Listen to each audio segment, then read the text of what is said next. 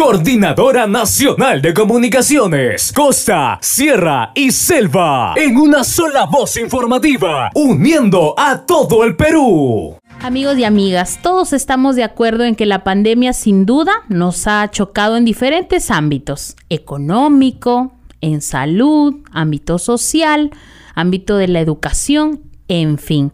Pero también estamos de acuerdo en que hay cosas buenas que nos ha dejado la pandemia. ¿Cuáles son esas cosas buenas? ¿Cuáles son esos aprendizajes que nos deja la pandemia, sobre todo en la vida familiar?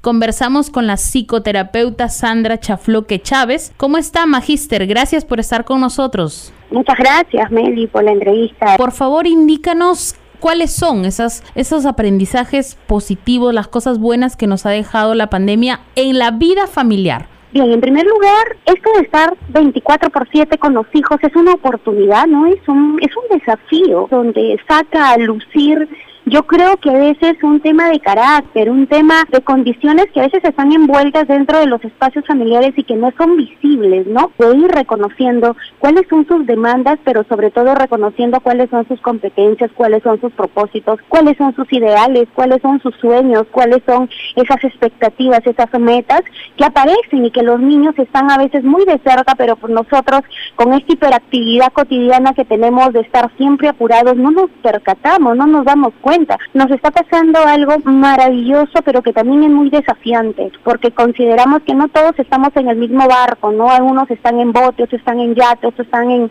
otros están en, en crucero, pero otros estamos nadando con todas nuestras fuerzas y considero que ya hay que hacernos un FODA, y un FODA significa familiar, significa cuáles son las fortalezas que tiene nuestra familia para poder reconocerlas, para poder ponerlas, para poder escribirlas si es posible en nuestros en nuestras paredes principales principales donde están ahí, donde nosotros todos los días de nuestra vida, mientras pasamos de un lugar a otro, leer, reconocer y revalidar lo que somos, que tenemos que agradecer por lo mucho, por lo mediano o por lo poquito que tengamos, porque en ese poquito nosotros como peruanos hemos demostrado que hacemos maravillas en la multiplicación, nosotros hacemos maravillas en nuestro hogar con un presupuesto mínimo, recordemos ahora, nosotros cuando decíamos volver a la normalidad, eh, estábamos indicando en la gran mayor en la mayor parte eh, estábamos indicando volver a la normalidad de salir a veces a gastar de manera innecesaria, de salir de manera innecesaria, de repente de comprar cosas de manera innecesaria,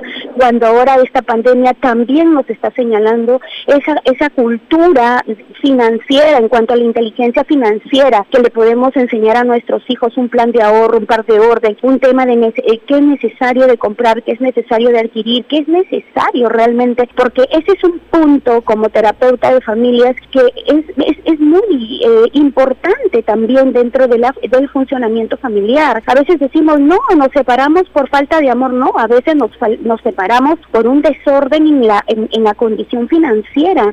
y esa es una oportunidad grandiosa. No era natural que en la casa todos eh, se organicen en cuanto a las funciones del hogar. Es decir, eso no era, no era, no era típico, no era una costumbre. En tu casa, cuando mamá, papá, hijos con lápiz, plumones, crayolas, todo lo que podamos, pongamos un papel sábana, hagamos una distribución de nuestros tiempos y que Carlita se encargue de los platos el lunes y que Carlito se, se, encargue de los platos el martes. Eso no solamente estamos viviendo porque hay que romper el paradigma machista de que solamente las niñas o las mujeres tenemos que aportar.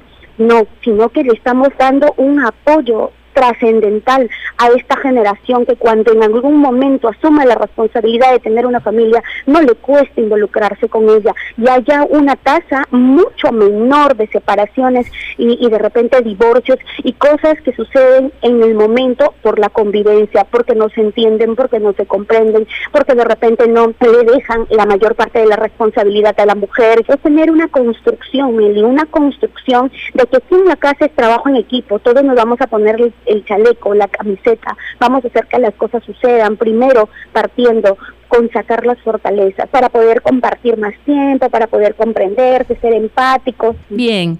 Magister Sandra Chafloque, sin duda, siempre que hablamos con usted aprendemos muchísimo y le agradecemos por esta entrevista. Gracias, le enviamos un fuerte abrazo, el tiempo nos ha ganado. Hasta pronto, Magister Sandra Chafloque, gracias. Muchas gracias, muchas gracias por la invitación. Muy bien, hemos conversado con la Magister Sandra Chafloque Chávez, ella es psicoterapeuta familiar y docente de la Escuela de Psicología de la Universidad César Vallejo de Piura. Coordinadora Nacional de Comunicaciones, Costa, Sierra y Selva, en una sola voz informativa, uniendo a todo el Perú.